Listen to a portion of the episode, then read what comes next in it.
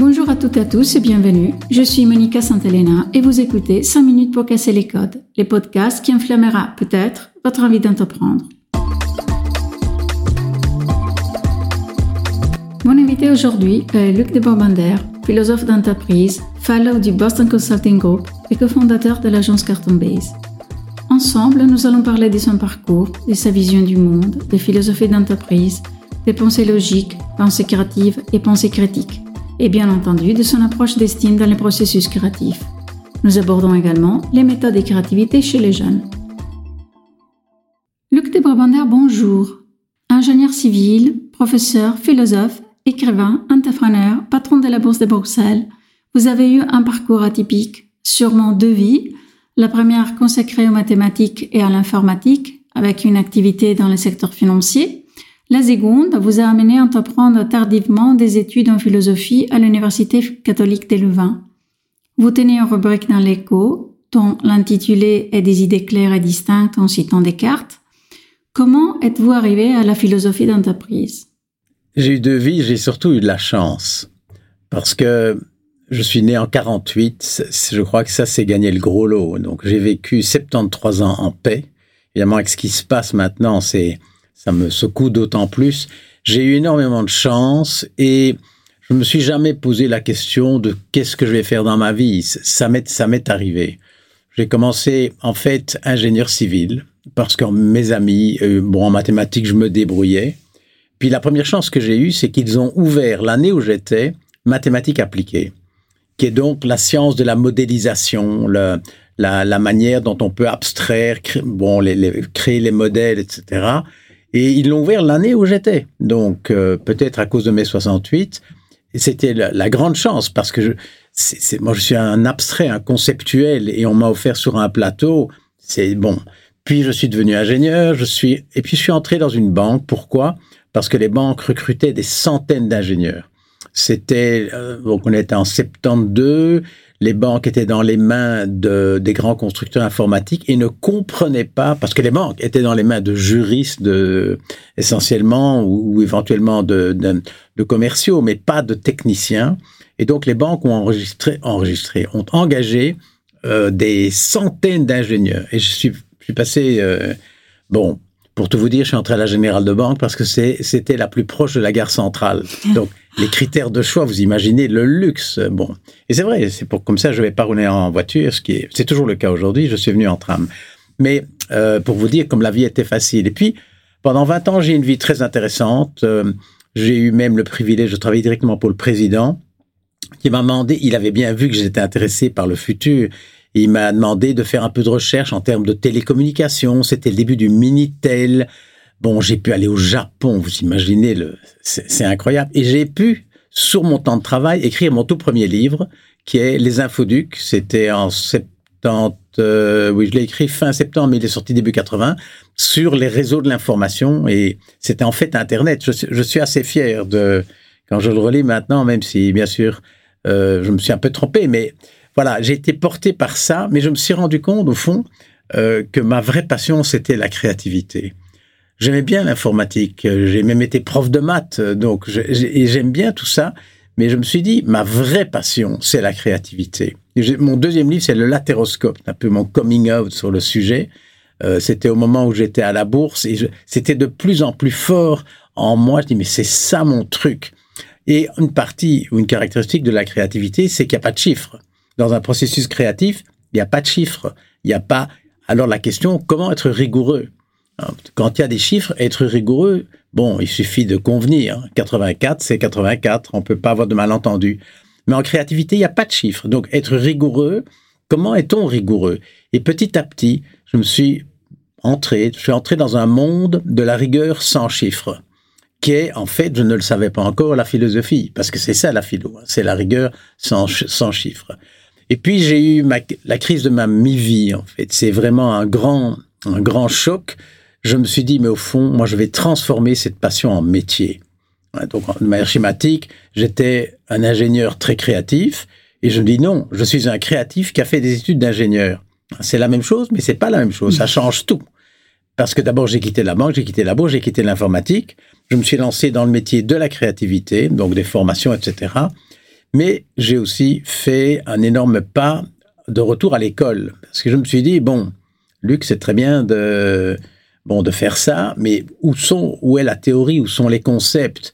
Et je me dis, ben, y a, voilà, il n'y a pas d'autre possibilité pour moi que de retourner à l'école. Et j'ai fait 9 ans de philosophie. Donc, je fais le parcours complet, euh, en deux ans par an, parce que j'ai quand même des familles, une famille, des enfants à nourrir, etc.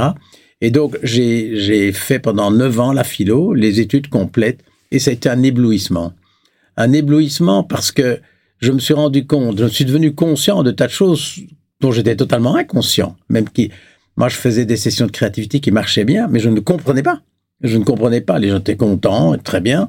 Mais moi, je veux plus. Je voulais comprendre. Et qu'est-ce que la philo vous a permis de comprendre?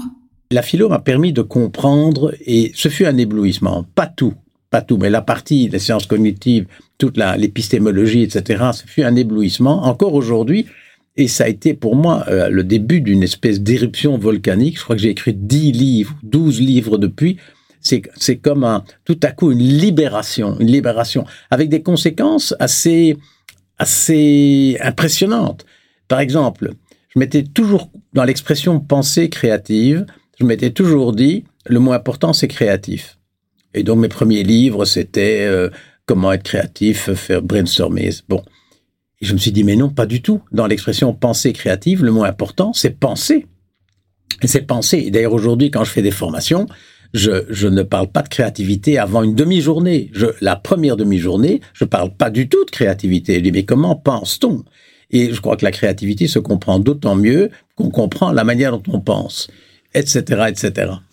Et donc, justement, pour rebondir, vous dites que la pensée est un jeu, mhm. mais le jeu a des règles. Voilà. Euh, quelles sont les règles de la pensée? Il y en a tellement qu'on va pas va couvrir ça ici. Mais commençons par, par dire que la pensée est un jeu. Et donc, d'une part, il y a les règles du jeu, et puis il y a les gens qui jouent mieux que d'autres. C'est comme aux échecs ou au tennis. Les règles sont les mêmes pour tout le monde, mais il y en a qui jouent beaucoup mieux. Et je dis aux gens, Écoutez, avant de voir comment être plus créatif, donc de mieux jouer, on va d'abord se rappeler les règles, parce que je crois que bien comprendre les règles, c'est le point de départ. Et ça prend beaucoup de temps. Il y en a une dizaine au moins, au moins. Mais par exemple, aucune idée n'est née bonne. Sur la Terre, vous pouvez regarder aussi loin que vous voulez, il n'y a pas un seul exemple d'une idée qui est née bonne. Hein, je dis un truc et c'est génial. Non, ça n'existe pas. Ça n'existe pas. Tout processus créatif et d'imagination est nécessairement une démarche en deux temps. il y a au départ les idées existantes. Avant d'avoir l'idée bonne, il y a un passage intermédiaire qui est l'idée nouvelle. L'idée nouvelle. Et donc une idée qui naît ne peut pas être bonne. Donc ça ne sert à rien de dire qu'elle n'est pas bonne, on le sait. Elle est nouvelle. Et à ce moment-là, il y a deux cas. Ou bien on fait oui mais, et on trouve n'importe quelle raison et on retourne et on perd son temps. Ou bien on fait oui et, oui et, parce que l'idée nouvelle a un peu cassé quelque chose et on essaie de creuser et puis on peut faire oui mais au fond, oui et d'ailleurs, oui et il y a différentes postures. Mais voilà une règle. Une, idée bonne n'est toujours en deux temps. Et donc on peut très très bien appliquer ça dans une réunion. Donc dans quel mode sommes-nous? Moi j'appelle le premier temps la divergence, hein, qui ouvre, qui imagine. Le deuxième la convergence, qui choisit, qui décide. Eh bien, si dans une réunion et la moitié des gens est dans un mode et l'autre dans l'autre mode, autant arrêter la réunion tout de suite. Hein. Je dis un truc, je dis mais ça marchera pas, etc. voilà, c'est une parmi beaucoup. Donc euh, les langages, quelque chose de très important. Ah, c'est sûr. Là, c'est le véhicule des idées. Et le langage lui-même fait partie des règles. Le langage, il est pauvre. Il est pauvre. Je sais pas combien il y a de mots. Euh, on en utilise quelques milliers. Il est impossible, avec les mots, de représenter la réalité. Bon, on met dans des, des catégories, on simplifie, et il ne peut pas en être autrement. Mais il faut donc bien se rendre compte que le langage est une représentation du monde. Et d'ailleurs, la langue que l'on parle change la manière dont on voit le monde. Je suis sûr qu'une Italienne et un Belge ou un francophone ne voyons pas le monde de la même manière parce que nous n'avons pas les mêmes mots, les mêmes mots. Par exemple, en Belgique, en Wallonie, on dit maison à vendre. En, Flandre, on dit koop, hein, donc acheter. Pourquoi ils achètent, nous on vend alors on peut dire c'est la même chose. Non, c'est pas la même chose. Le point, de, vue est différent. Et donc le, le langage, moi je travaille beaucoup en anglais puisque c'est devenu mon métier. Par exemple, power en anglais peut être traduit en français puissance, énergie, pouvoir et force. Ces quatre grands machins qui sont complètement différents. Dois vous dire, en tant qu'ingénieur, si vous confondez force et puissance, vous êtes dans une obsession tout de suite. Hein. Donc, et là, ils ont un seul mot. Et donc, le, le langage est le véhicule de la pensée, c'est comme ça. Eh bien, il faut aussi savoir quelles sont les forces et les faiblesses du langage. Vous venez de publier votre dernier livre, Be Logical, Be Creative, Be Critical, avec Lina Benmeres, une jeune business analyst. Comment cette expérience de complémentarité avec une jeune femme dans les STEM a enrichi votre travail? Et comment les liens entre trois formes de raisonnement, la pensée logique, la pensée créative et la pensée critique, a évolué en travaillant ensemble? Il y a beaucoup de questions. Donc, d'abord, les trois formes de pensée, c'est en fait ma vie. Moi, les 20 premières années de ma vie, c'était be logical. C'est l'informatique, la finance, etc. Les 30 années qui ont suivi, on vient d'en parler, c'est Be Creative, c'était mon métier, c'était, euh, ça a été tout, voilà. Mais depuis 5, 10 ans, je suis devenu, bon, grand-père, je suis devenu professeur, je suis devenu, et puis j'ai l'âge que j'ai, et en fait, je me rends bien compte que celle qui va m'occuper jusqu'à mon dernier souffle, c'est la troisième forme de pensée. Parce que la pensée créative, la pensée logique, en gros, on est un peu seul, on essaye d'être mais finalement, les idées qu'on produit, un jour ou l'autre, il faut les expliquer, les transmettre, éventuellement même les vendre. Et donc, tout à coup, on se retrouve avec quelqu'un d'autre. Quelqu'un d'autre qui n'est pas toujours bien intentionné. Et donc, on peut très bien développer une troisième forme de pensée qui est la pensée dans la relation. Donc, je ne pense pas parce que je suis face à vous comme si j'étais tout seul. Ça, c'est la pensée critique qui est justement l'argumentation, comment je peux vous convaincre. L'argumentation, en fait, commence par un désaccord. Vous pensez A, je pense B, et je peux, je vais essayer de vous convaincre que B est vrai, que A est faux. Et donc, une argumentation, c'est comme un avocat, vous êtes avocate, il y a des superbes argumentations, mais il y a aussi des argumentations, ce qu'on appelle fallacieuses, qui sont truquées. Donc, une première partie de la question. C'est toute ma vie, et ce livre, c'est mon testament. Donc, c'est poser la question de savoir avec qui je vais l'écrire.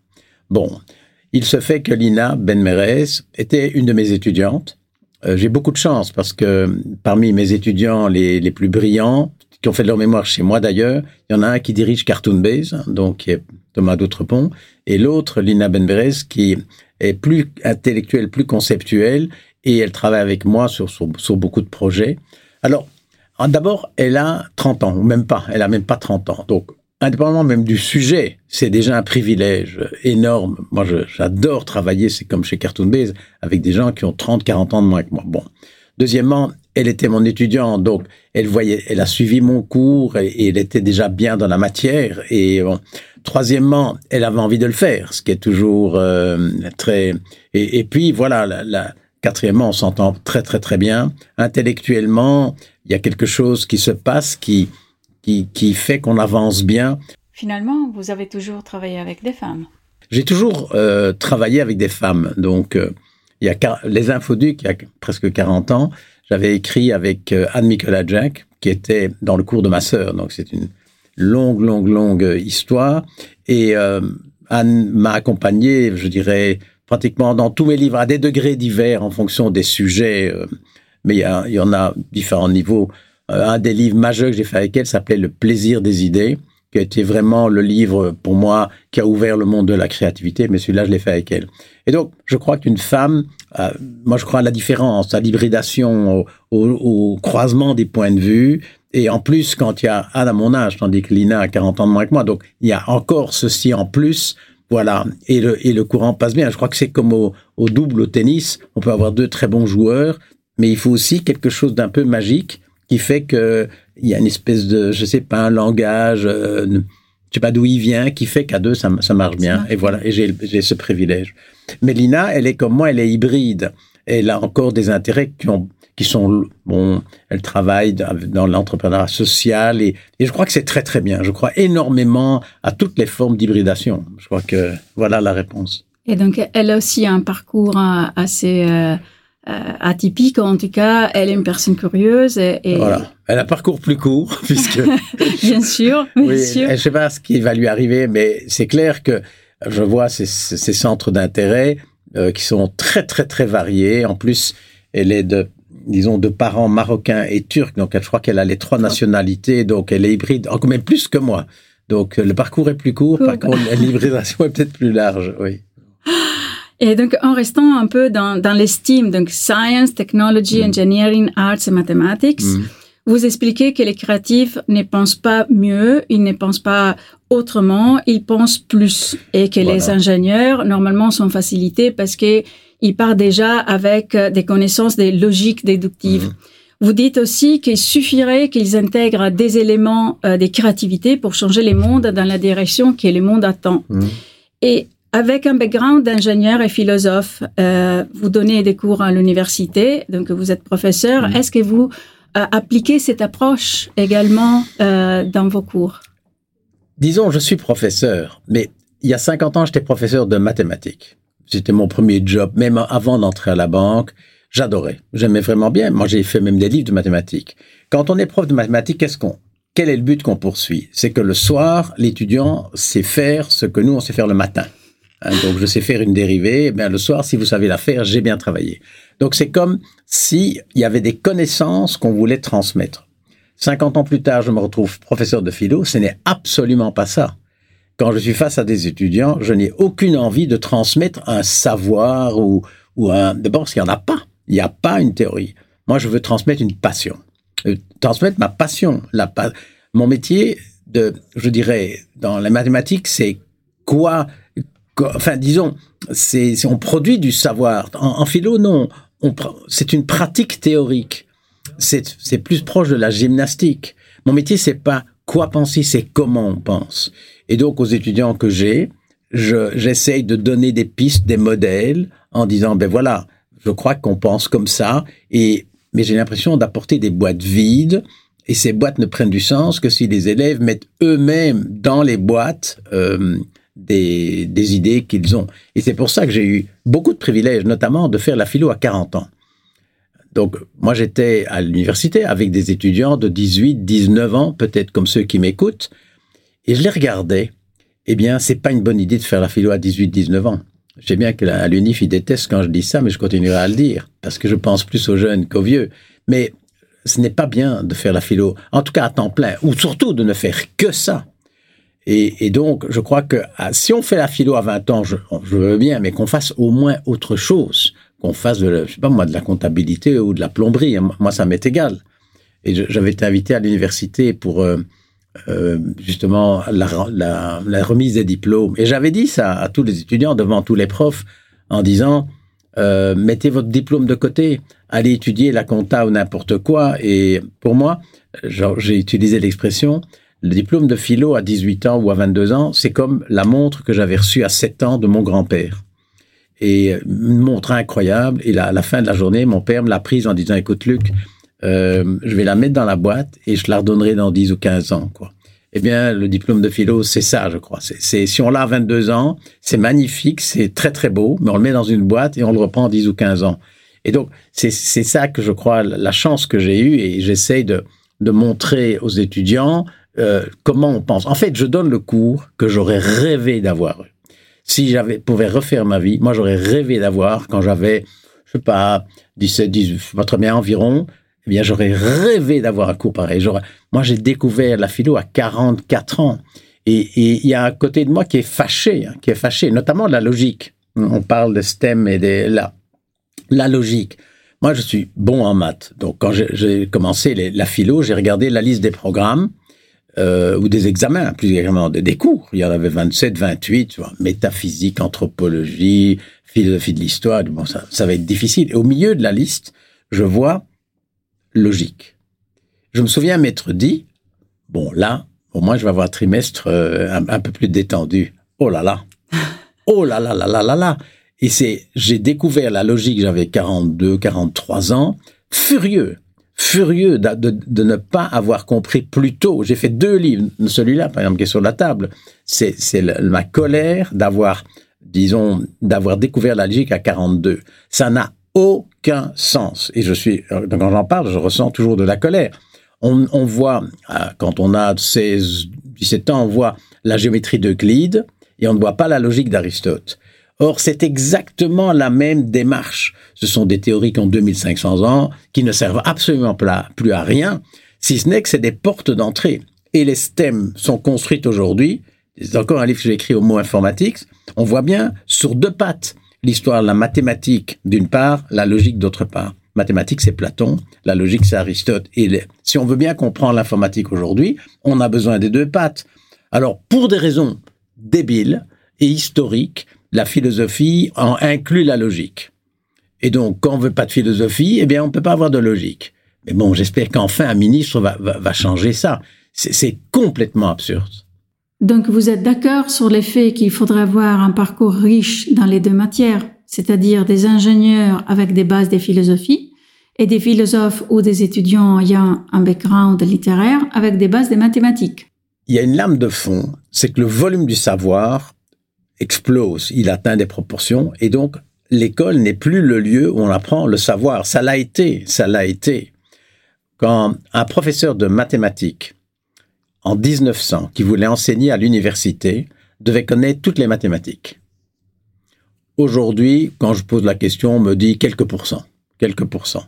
Donc ça veut dire, on va prendre l'université, les professeurs étant les mêmes, que le volume du savoir est multiplié par 25 ou 30 ou 40. Donc ça ne sert plus à rien de vouloir tout savoir. Bon, et donc de plus avec Internet, etc., etc. Et que donc le besoin premier, ce n'est plus la transmission du savoir, c'est comment comment savoir ce qu'on doit chercher. C'est, par exemple, comment éliminer des choses dont on n'a pas besoin. C'est toute une démarche d'un autre type qui est le comment penser. Le comment penser. Alors, de manière schématique, c'est la philo. C'est la philo. Et, la logique, ça fait partie de, beaucoup d'autres questions. C'est la philo, c'est la réflexion sur la manière dont on pense. Dis-moi au fond, pourquoi je crois? Je regarde quelque chose à l'écran. Comment comment ça comment savoir que c'est vrai? Un bon, une espèce d'interrogation permanente. Moi, je vois bien, j'ai mes petites filles maintenant qui ont 9-10 ans, je vois bien, en calcul, ça va, et en logique, ça va pas. Enfin, c'est un peu une obsession chez moi. La logique, c'est la rigueur sans chiffre. Hein. Donc, si par exemple, dans une pièce, vous avez une lampe et deux interrupteurs, deux interrupteurs, il faut pouvoir allumer et éteindre des deux côtés. Donc, si vous entrez par là ou si vous entrez par là et tout. Mais rien que ça, il faut faire un schéma. Si, alors et tout. Les mathématiques, c'est fort le le quoi, le plus et le moins, je schématise. La logique, c'est le ou et le et et le si alors. Et donc, d'où vient le problème? C'est que le plus et le et sont très semblables. Si je, si je fais un et en logique et un plus en mathématiques, ça ressemble. Par contre, le ou et le, le ou, pardon, et le moins, c'est pas du tout semblable. Et donc, on voit bien qu'à la base, il y a un problème. Et moi, je suis assez actif dans une association qui s'appelle Kaleidi, qui est qui est justement pour encourager cela. Ben, on n'a pas beaucoup plus de moyens que 100 000 entrepreneurs, donc on se débrouille et on croit que c'est possible. Très bien, mais merci beaucoup. Euh, je voulais euh, conclure avec, euh, je voudrais conclure avec une dernière question. Vous hmm. dites que surtout pas conclure. Hein. Faut on, tout pas conclure. On, laisse tout ouvert. Hein, Vous avez raison. Donc, vous dites qu'il y a des méthodes et des créativités. Mm-hmm. et que les créatives, les créatives changent des cadres. Alors, euh, quid des enfants qui, euh, les enfants et la créativité des enfants euh, n'a pas vraiment des cadres. Donc, les enfants apprennent plutôt par l'expérience. C'est un learning by doing. Comment vous arrivez à trouver une, comment dire, un compromis entre ces deux types de créativité? Il faut mettre les, En fait, il faut pas faire de choix. Il faut à la fois apprendre beaucoup de choses et garder la, la, créativité qu'on avait quand on ne savait rien. Donc c'est, il faut pas, euh, je dirais, moi je suis frappé de, ces, ces, enfants qui, qui effectivement n'ont pas de limite, n'ont pas de cadre. D'ailleurs c'est pour ça que c'est très difficile de leur, les faire rire. Une blague, une blague ne fait pas rire un enfant de 5 ans. Parce que comme il n'a pas les références, il n'a pas le choc euh, qu'un adulte peut avoir. Et donc, enseigner, c'est quoi?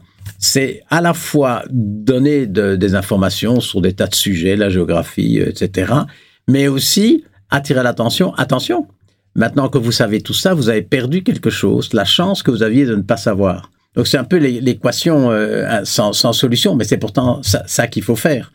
Et donc, je crois que c'est indispensable, surtout avec Internet et c'est ce qu'on disait tout à l'heure. Donc, le essai-erreur, effectivement, c'est comme un enfant qui on apprend à marcher en tombant. Hein. Ça, je crois que je vois ça sous les yeux à la maison. Un enfant apprend à marcher parce qu'il tombe. C'est à chaque chute, il, il, comprend un peu mieux comment on marche. Et donc, il faut simplement dire qu'une erreur, ce n'est pas grave. C'est que c'est pas un échec, c'est pas une catastrophe. Si je tombe, je me relève. Eh bien, si je me trompe, euh, disons mentalement, ce n'est pas une catastrophe. Au contraire, ça me permet d'avancer. C'est Mandela qui disait je me trompe jamais. Hein. Ou j'ai raison, ou j'apprends. Je crois que ce qui m'a le plus appris dans ma vie, c'est les erreurs que j'ai faites. Et je ne considère pas que c'est des échecs. Et, qu'est-ce que vous en pensez finalement par rapport à tout euh, ce qu'on a dit euh, aujourd'hui, vous ne pensez pas que, euh, en fait, à la base de l'apprentissage, il y a surtout la rigueur? Peu importe, c'est la mm. rigueur, on, peut l'apprendre avec mm-hmm. des études de maths ou euh, plutôt avec de la philosophie et arriver après peut-être aux maths ou vice versa. Je pense que c'est la structure, la boîte que vous donnez à vos étudiants. Euh, et qu'il faut après la remplir, hein, qui est la base de, de l'apprentissage et de la vie professionnelle après. Absolument. Donc la créativité, c'est tout sauf, euh, je dirais, l'absence de règles. Il y a, on en a, on a parlé en, en, en, commençant la conversation des règles. Il y en a beaucoup, beaucoup. Un cadre rigoureux, c'est ce qui est le plus propice à la créativité.